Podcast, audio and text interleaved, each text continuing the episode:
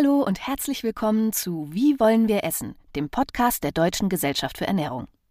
Mein Name ist Henriette Schröers und gemeinsam mit euch und unseren Gästen gehen wir in den kommenden Folgen der Frage nach, wie wir uns gesünder und nachhaltiger ernähren können. In den nächsten sechs Folgen geht es vor allem um das Thema Nachhaltigkeit. Ich muss ja zugeben, dass ich persönlich manchmal sehr verwirrt bin, wenn es um Ernährung geht. Erst ist Fett jahrelang der große Feind, dann wieder doch nicht. Oder Avocados.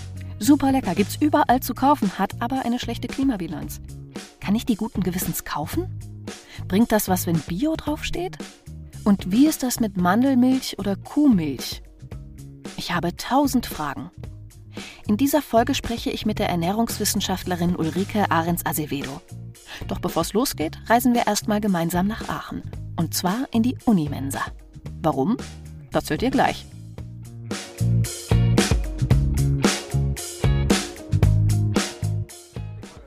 Das hier ist eine von mehreren Kantinen des Studierendenwerks in Aachen zur Mittagszeit. Und hier gehen jeden Tag über 12.000 Portionen Essen raus. Und wir wollten mal wissen, wie wichtig den Studierenden dabei eigentlich Nachhaltigkeit ist. Bei bestimmten Lebensmitteln achtet man drauf, bei anderen äh, Kostenfaktor.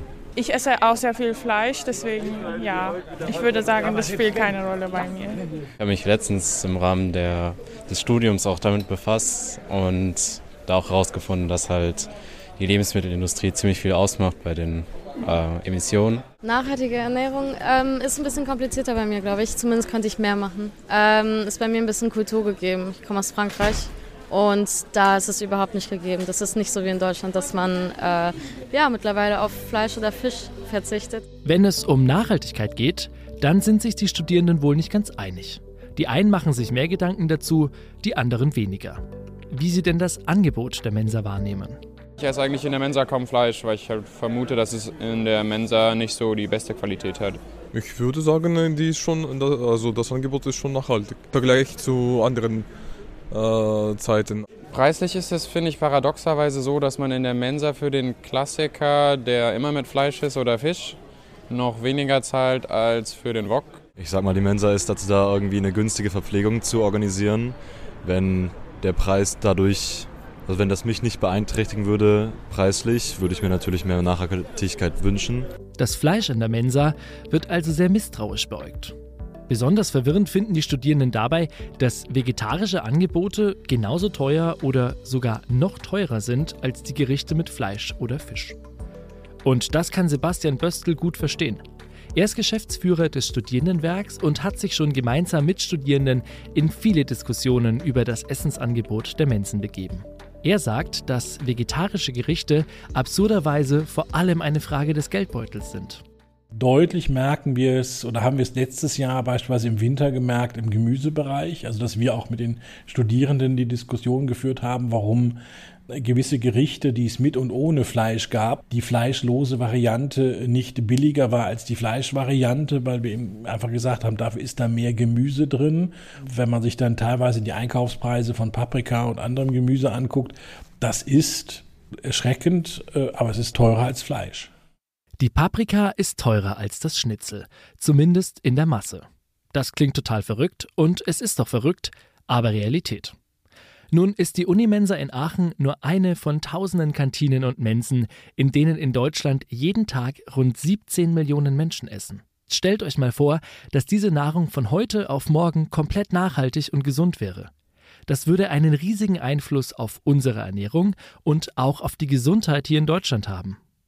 Viele Menschen haben das erkannt und versuchen immer mehr darauf zu achten, sagt Sebastian Böstl. Richtig angefangen haben wir damit erst so vor anderthalb, etwas mehr als anderthalb Jahren. Also, dass wir da offensiv auch rangehen, dass wir, ähm, also der klassische Schnitzeltag hier im Studierendenwerk ist dienstags, dass wir da eben auch wirklich gucken, dass wir öfter dann auch da mal ein äh, veganes oder vegetarisches Schnitzel im Angebot haben. Also um da einfach wirklich so langsam die Studierenden hinzuführen, äh, wobei man bei allen Nachhaltigkeitsgedanken immer sagen muss, äh, am meisten zieht, am besten geht Currywurst mit Pommes. Und das ist natürlich so aus Nachhaltigkeitsgesichtspunkten nicht immer so das Sinnvollste Angebot. Kantinen wie die des Studierendenwerks in Aachen möchten ihren KundInnen weiterhin die Wahl lassen, obwohl auch sie natürlich erkannt haben, wie wichtig Nachhaltigkeit ist. Aber solange der Preis für nachhaltiges und vegetarisches Essen im Vergleich zum Rest höher oder fast gleich hoch liegt, werden viele Studierende wohl lieber nach der Currywurst als nach dem veganen Schnitzel greifen. Es ist ein Beispiel dafür, wie schwierig und knifflig Nachhaltigkeit und gesunde Ernährung sein kann. Wir wollen euch aber hier in diesem Podcast Möglichkeiten zeigen, wie es einfacher geht und was jeder von uns dafür tun kann. Und vor allem aber auch wollen wir euch zeigen, dass Nachhaltigkeit überhaupt kein Verzicht ist, sondern ein Zugewinn für uns alle. Dazu hat sich Henriette mit Professorin Ulrike Ahrens Azevedo in Bonn getroffen. Die Ernährungswissenschaftlerin ist seit mehr als 40 Jahren im Einsatz für eine bessere Ernährung. Sie war lange als Präsidentin der DGE tätig und gemeinsam wollen wir mit ihr der Frage nachgehen, wie wollen wir essen?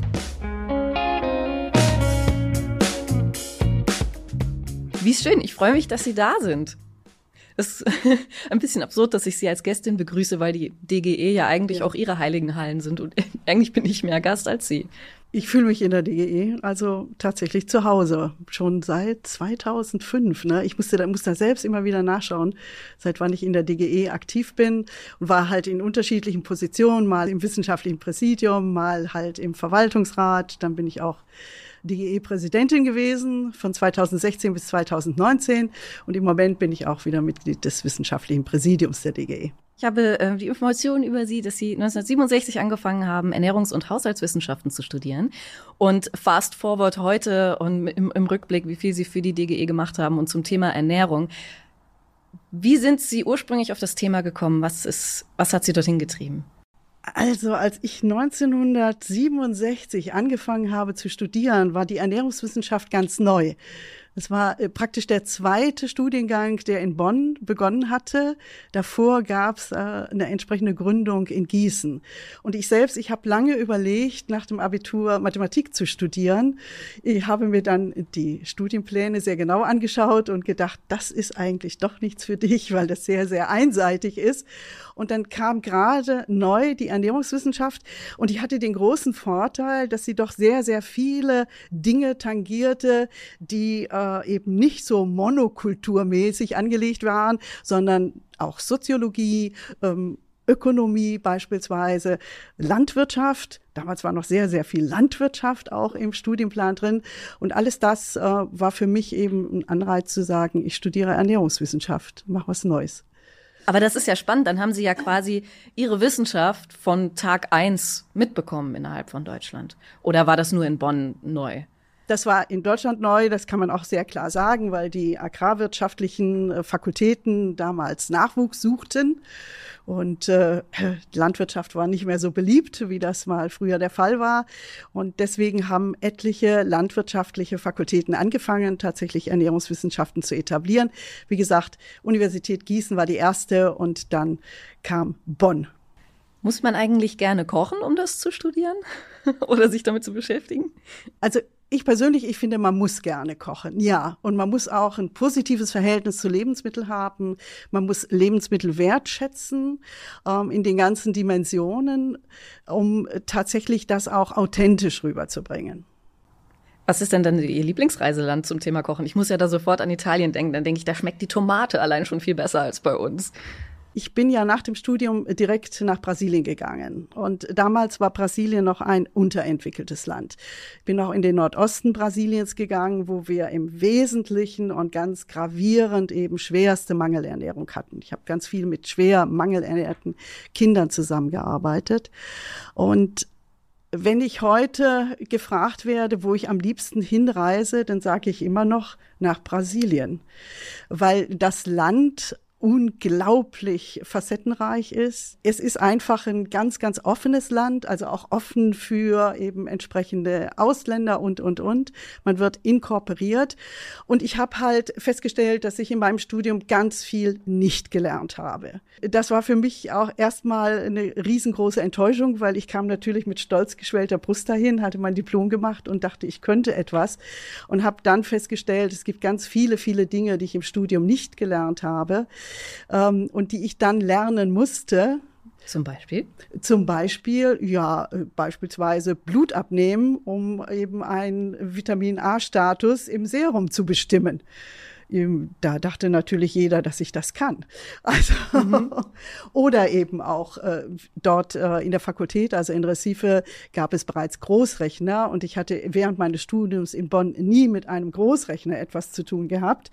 Also es gab ganz, ganz viele Dinge, die ich wirklich lernen musste. Das Einzige, was ich wirklich besser konnte als diejenigen, die dort vor Ort waren in der Fakultät, war Englisch. Was haben Sie denn ernährungsspezifisch technisch dort gemacht in Brasilien? Es gab in Brasilien eine Organisation, äh, die die Entwicklung des Nordostens praktisch zur Aufgabe hatte.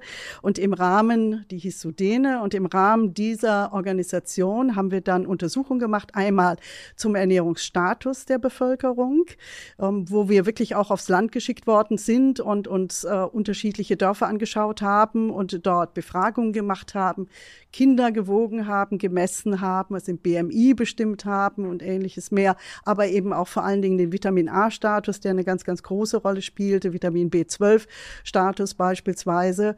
Und auf der anderen Seite haben wir sehr viel ähm, Maßnahmen entwickelt für die Bevölkerung, die ähm, gerade auf dem Land überwiegend Analphabeten waren. Äh, wie kann man denen beibringen, erstens mal eine bessere Hygiene einzuhalten? Das ist ein ganz, ganz großes Problem gewesen damals noch. Und ähm, wie kann man die dazu bringen, ihre einheimischen Produkte, ähm, es gibt ja in, gerade im Nordosten Brasiliens wunderbare Früchte, die auch überall bekannt sind. Heute spricht keiner mehr über Avocado und ähnlichem. Das wurde, das wächst dort wild beispielsweise, aber eben auch sowas wie Papaya, wie Cajou etc. Das sind alles Produkte, die nicht verzehrt worden sind von der Bevölkerung und wo man äh, dann äh, ja, relativ gut herankam zu sagen, guckt mal, was ihr alles hier habt vor Ort, was ihr nehmen könnt und was ihr auch entsprechend zubereiten könnt. Ähm, das waren so die wesentlichen Maßnahmen, die dann von Seiten eben auch der Universität und dieser Organisation äh, ins Leben gerufen worden sind. Und heute werden die Avocados zu uns rüber verschifft, wo wir auch schon bei unserem Schwerpunktthema wären für diese Folge und im Prinzip ja eigentlich auch für den ganzen Podcast, Thema Nachhaltigkeit. Denn so nachhaltig kann es wahrscheinlich nicht sein, wenn Avocados von Brasilien nach Deutschland geschifft werden. Thema Nachhaltigkeit. Für mich als Otto Normalverbraucherin, wenn ich nachhaltig denke, dann denke ich an die Kartoffel vom Nachbardorf oder vom Nachbarort, die ähm, möglichst nicht giftig gedüngt worden ist und auch nicht bis nach China geschifft wird, sondern nur zu mir. So ein Dorf weiter. Das ist so mein, ich stehe im Supermarkt Nachhaltigkeitsgedanke. Aber der ist natürlich komplexer. Und wer wäre besser zu befragen ähm, als Sie? Wie definieren Sie Nachhaltigkeit bei der Ernährung? Also vielleicht muss man ein bisschen ausholen. Also der Begriff Nachhaltigkeit ist ja in der Tat sehr vielschichtig und auch sehr komplex und in gewisser Weise auch schillernd und er hat sich im Laufe der Zeit sehr stark entwickelt. Also wenn man den deutschen Sprachraum sich anschaut, dann wird meistens Nachhaltigkeit assoziiert mit der Forstwirtschaft. Da gab es nämlich 1713 schon einen Herrn Carlo von Karlowitz, der gesagt hat, wenn man die Wälder sich anschaut, dann darf man nur so viel Holz diesen Wäldern entnehmen, wie zukünftig eben auch Bäume wachsen können. Also ein ganz wesentlicher Punkt.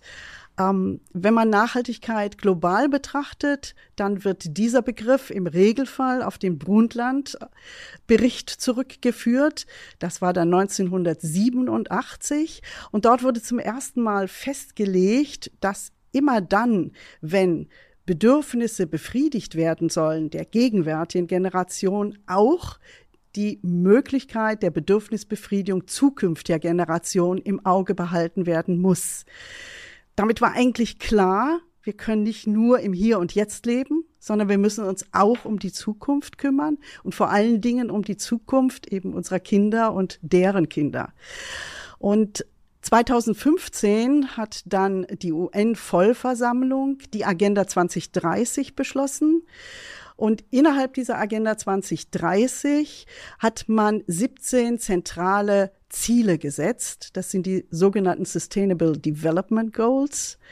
Und diese zentralen Ziele sind dann von allen Staaten, die damals auch dieses Konzept ratifiziert haben, unterschrieben worden. Und das bedeutet jetzt heute für uns und hier, dass Europa diese 17 zentralen Ziele unterschrieben hat und selbstverständlich auch Deutschland. Und niedergelegt ist das in der Nachhaltigkeitsstrategie.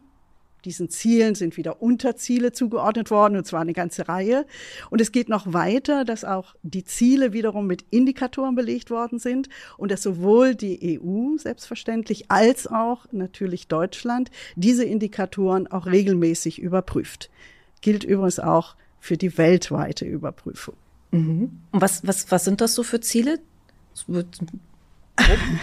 Am prominentesten ist sicherlich kein Hunger. Das ist das Ziel 2, mhm. aber selbstverständlich auch die nachhaltige Produktion, der nachhaltige Konsum, die Partnerschaft beispielsweise.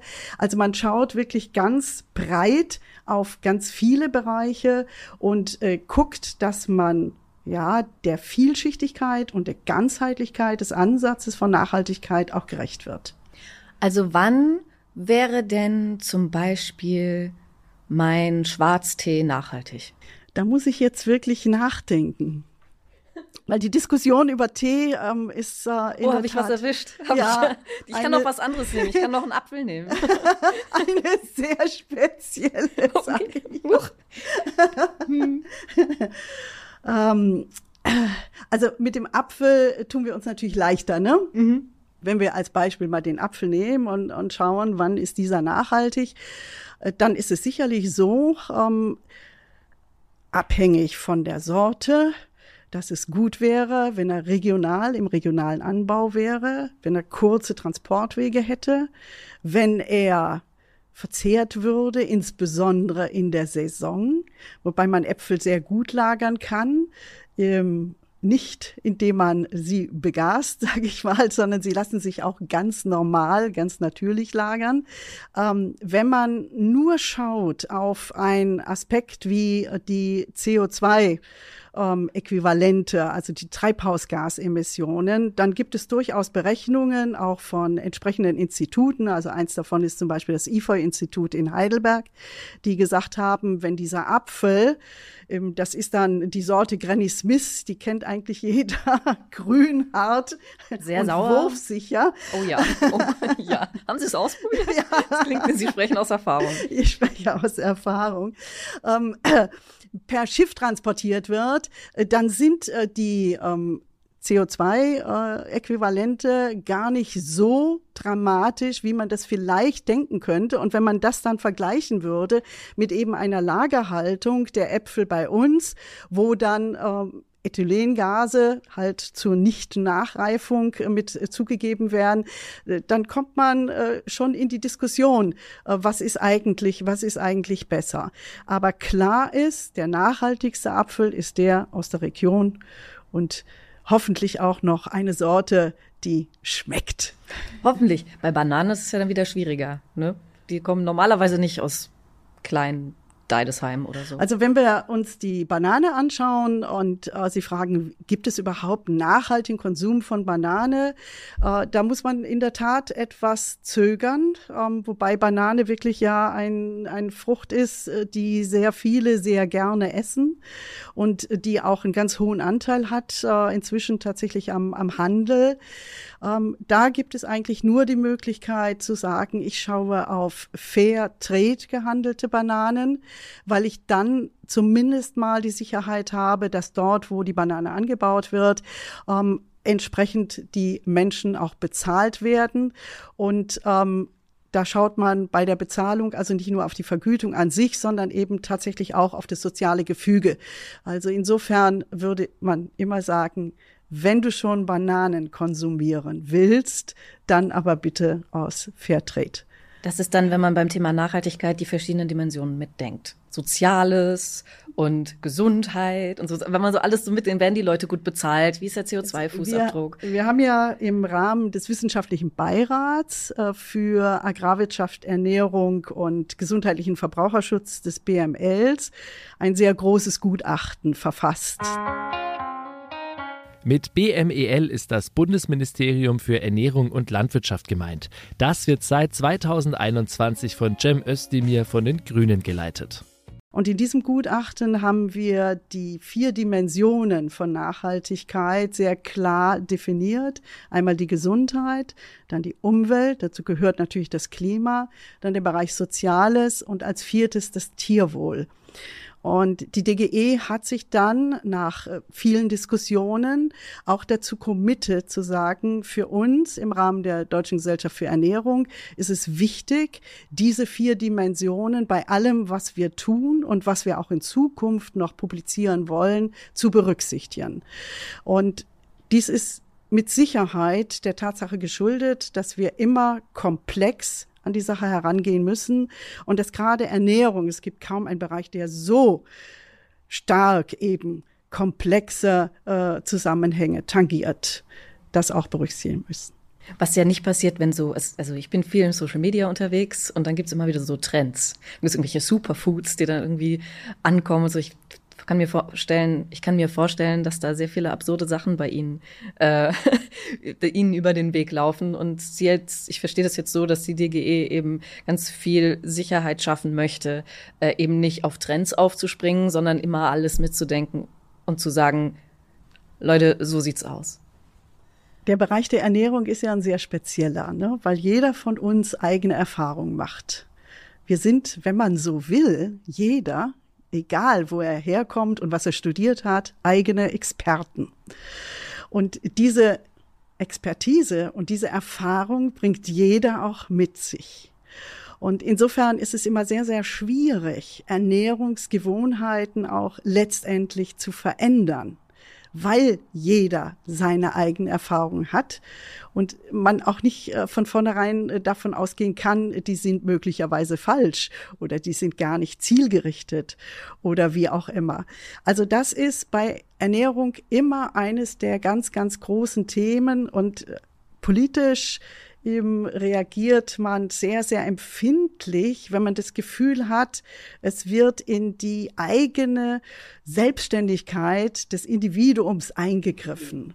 Ja, ich, das ist ja auch irgendwie nachvollziehbar. Man kann es ja verstehen, weil es ist ja nicht nur, ist ja nicht nur das Abendessen, sondern es ist auch die Geschichte des persönlichen Abendessens, woran man so denkt, so wie das früher war. Was hat die Mama gekocht? Was hat die Oma gekocht oder der Opa?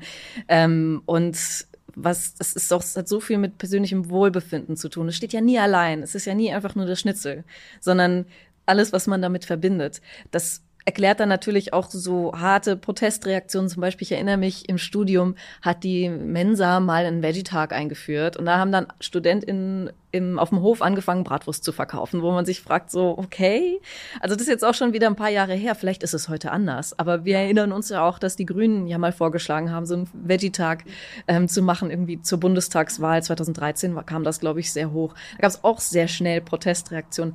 Ist das, das ist jetzt schon ein paar Jahre her, ist das immer noch so oder entdecken Sie da einen Wandel, dass die Leute offener werden? Die Reaktion damals, äh, die, glaube ich, ist heute nicht mehr in die Zeit zu projizieren.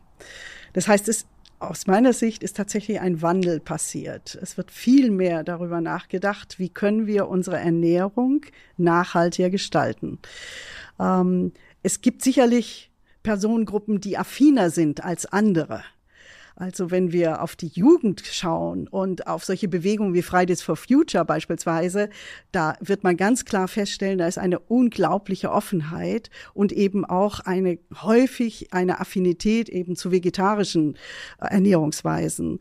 Ähm, bei anderen Generationen, ich sag mal, bei der älteren Generation ist das längst nicht so der Fall. Wobei man immer wieder dazu sagen muss, die ganz Alten, ich sage jetzt diejenigen, die zum Beispiel in den Senioreneinrichtungen sind.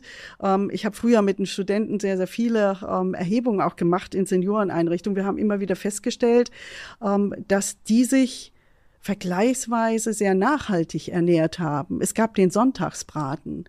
Und ansonsten war während der Woche eben pflanzenbetonte Ernährung das Thema. Man hatte auch gar nicht so viel Geld, um sich mehr leisten zu können. Das heißt, es hat sich im Laufe der Zeit etwas verschoben. Und es ist ganz klar, dass die Nachkriegszeit ähm, dann zu einer Bevölkerung geführt hat, die einen Hype hatte auf Fleisch und Fleischprodukte und, und, und. Und ich erinnere mich noch sehr gut an eine Werbung, Werbung der CMA, das war die damalige Marketinggesellschaft für landwirtschaftliche Produkte. Ähm, da gab es einen Slogan, Fleisch ist ein Stück Lebenskraft.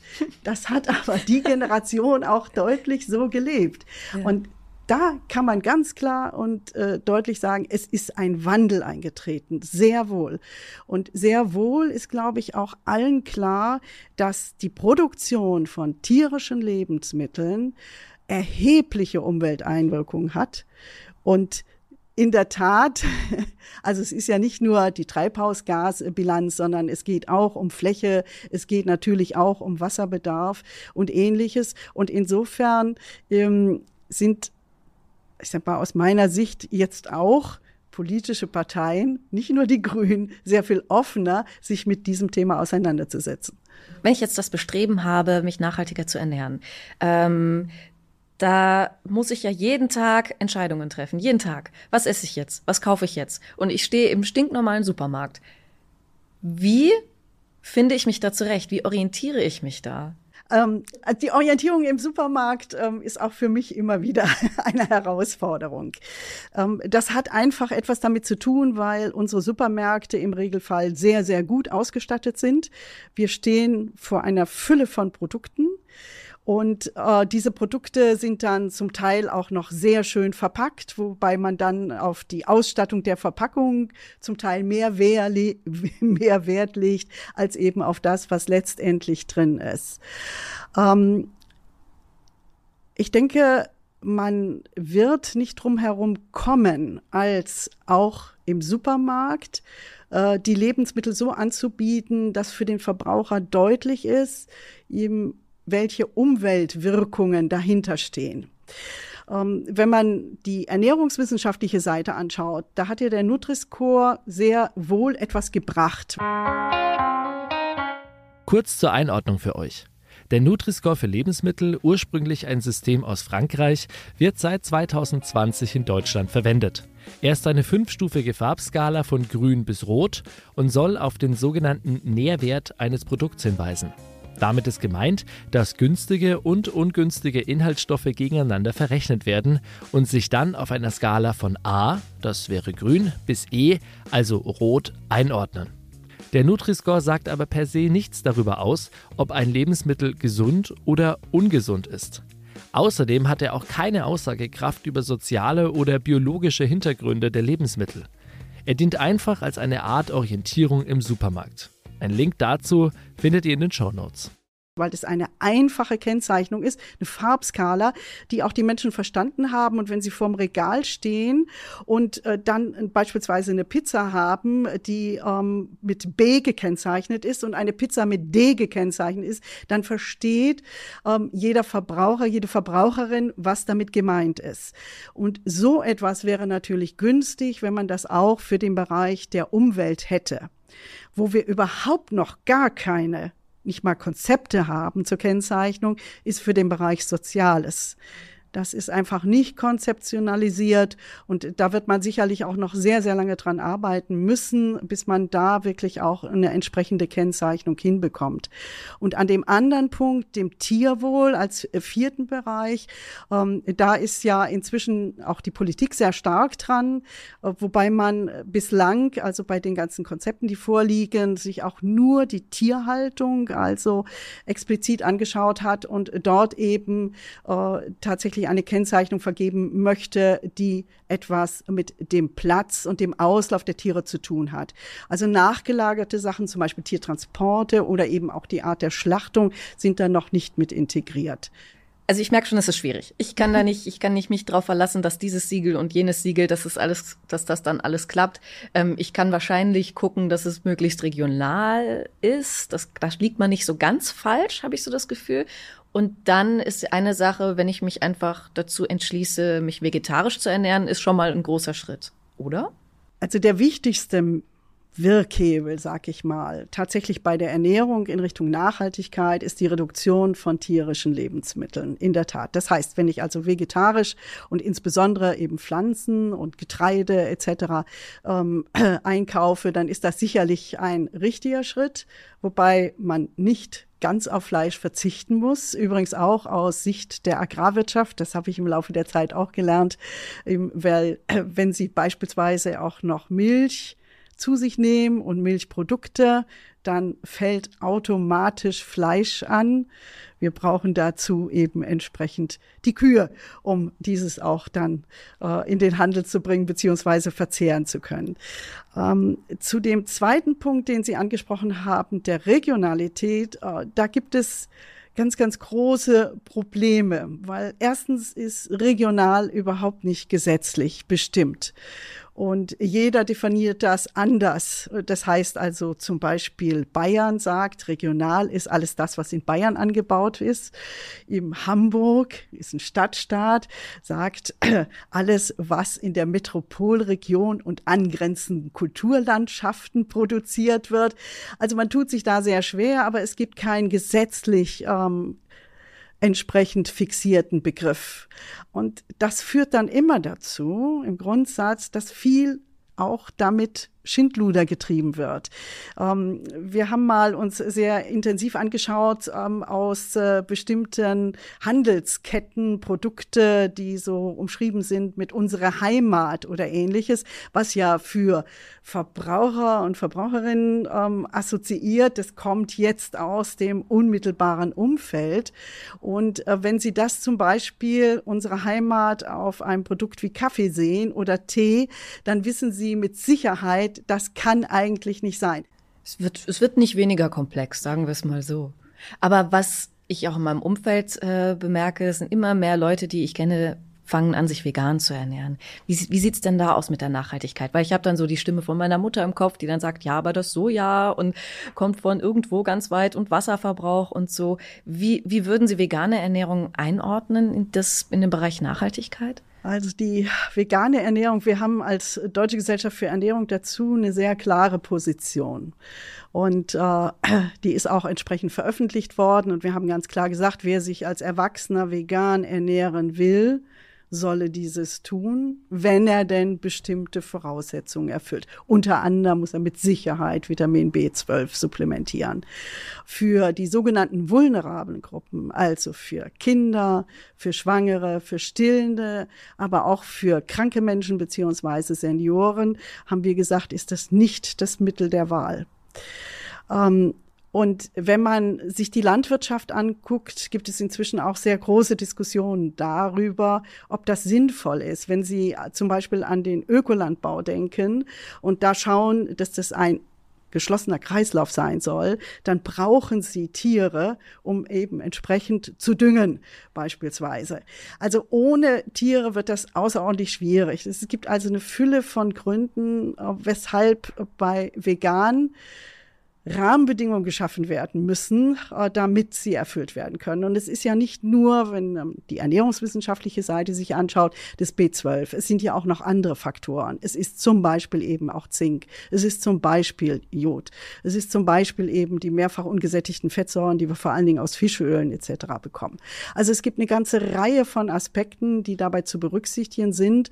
Und das war auch der Grund, weshalb wir gesagt haben, für die vulnerablen Gruppen empfiehlt das die Deutsche Gesellschaft Gesellschaft für Ernährung nicht. Wenn Sie die Wahl haben, wenn Sie im Supermarkt stehen, entscheiden Sie sich immer für die nachhaltige Variante? Hand aufs Herz? Oder wie, wie handhaben Sie das für sich? es gibt ja unterschiedliche Verhaltensweisen in der Tat. Und ähm, auch ich esse gerne mal eine Banane, aber zum Beispiel keine Avocado. Fliege ich nach Brasilien, esse ich sie dort. Wobei man jetzt natürlich darüber diskutieren kann, ja, was der Flug bedeutet. ja. Aber es ist halt ein Teil der Familie, die dort lebt und das verbindet man dann mhm. entsprechend. Ähm, was ich schon seit Jahren tatsächlich nicht mehr mache, sind äh, vorgefertigte Produkte zu kaufen, also sogenannte Convenience-Produkte. Das heißt, ich kaufe immer die Rohware, eben äh, ja, das Gemüse, das Obst etc. und mache daraus eben selbst Essen. Und das gilt natürlich für alle anderen Bereiche auch. Und ähm, ich denke, dass eines der großen Probleme, vor denen wir stehen, und wenn wir jetzt auch das Konsumverhalten der Bevölkerung uns anschauen, dass wir eine Fülle von ihm vorgefertigten Produkten haben, die sehr einfach zu handeln sind und äh, die man sehr, sehr gerne nimmt. Also wir haben das immer bei unseren Studierenden auch gesehen. Wir haben tatsächlich ähm, ab einer bestimmten Zeit angefangen, also ab Mitte der 70er Jahre, ähm, Kochkurse als Voraussetzung für das ernährungswissenschaftliche Studium einzuführen, weil wir festgestellt haben, es gibt diese Kompetenz nicht mehr.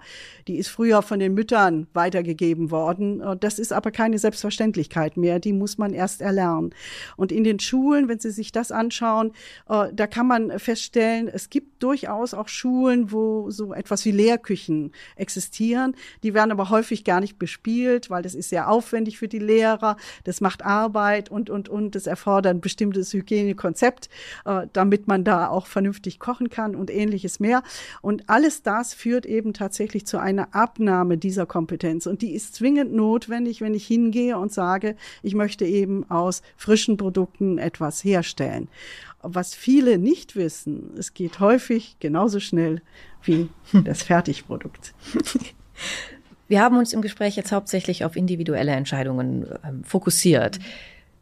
Bringt das dann eigentlich was? Also ist das, verliert man sich da im Klein-Klein?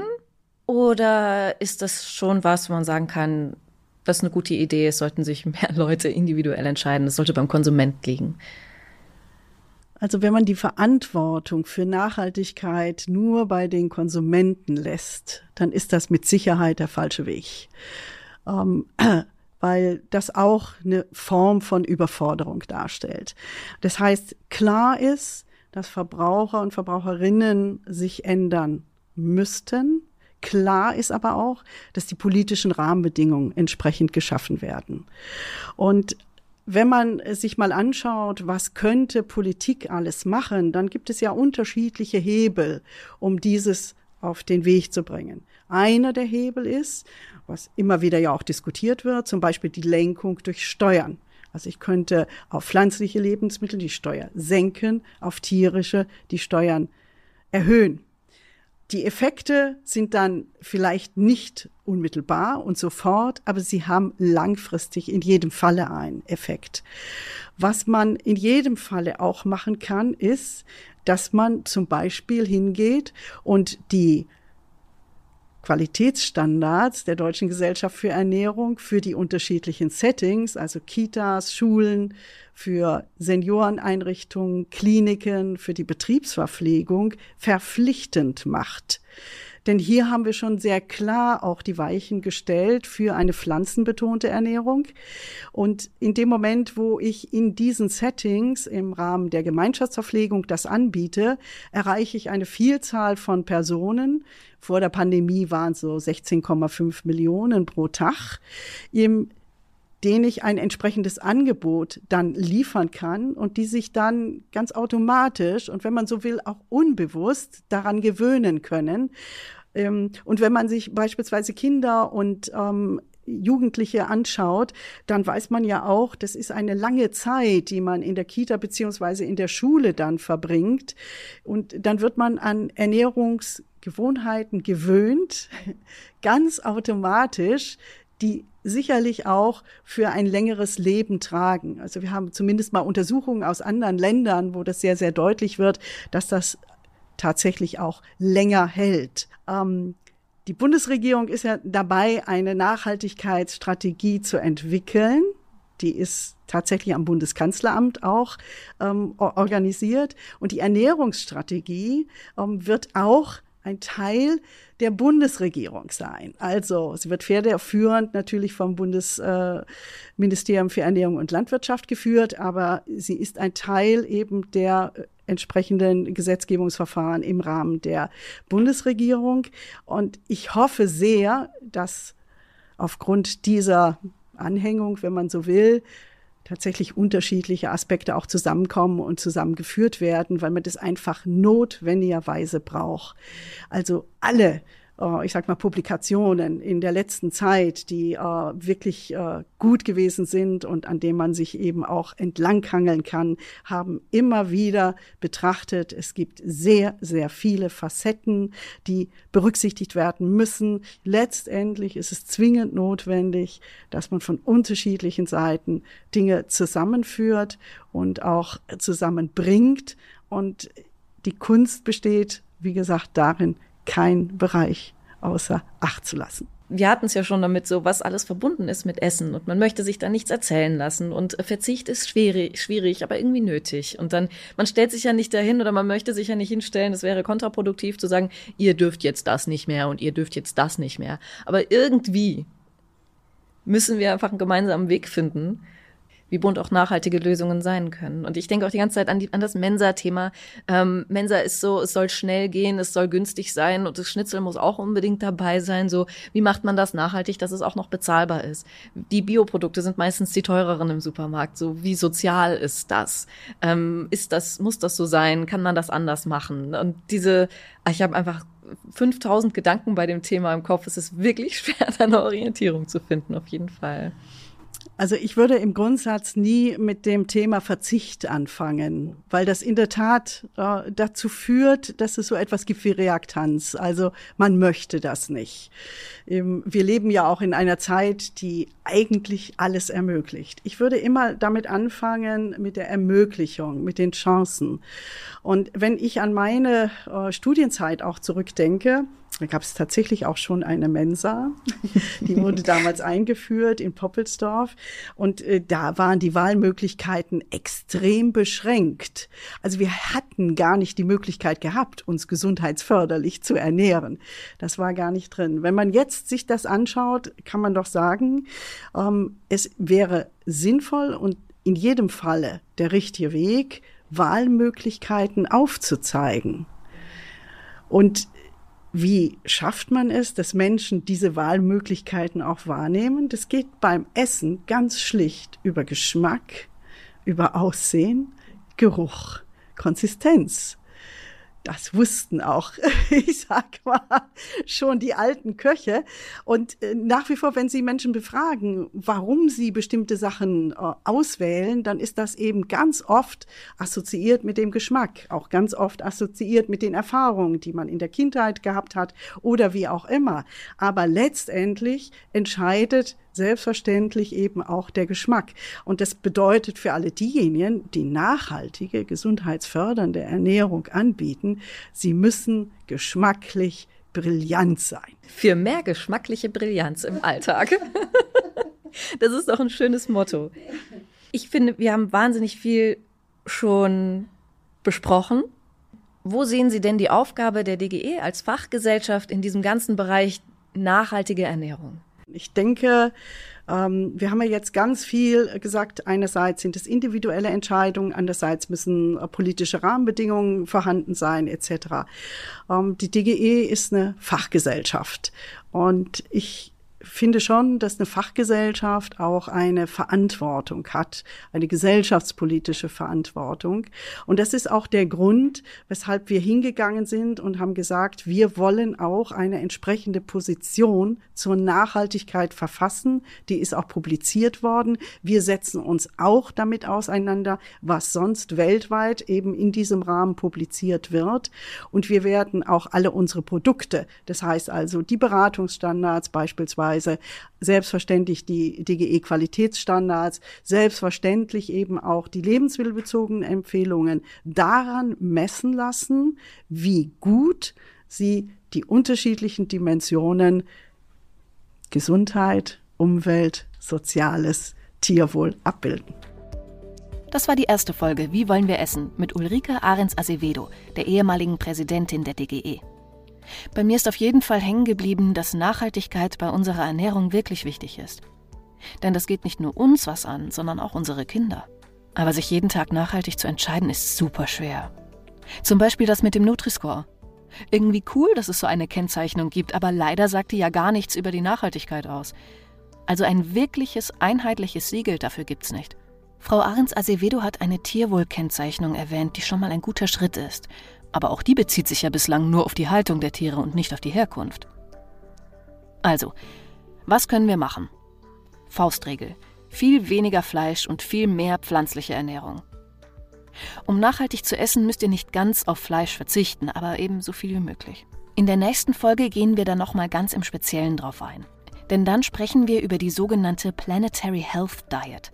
Das ist ein Konzept, wie man in Zukunft alle Menschen auf der Welt nicht nur gesund, sondern auch nachhaltig ernähren kann. Und da werdet ihr hören, dass nachhaltig und gesund im Prinzip das gleiche sind. Wer sich gesund ernähren will, ist automatisch nachhaltiger. Ich finde, das klingt doch schon mal gut.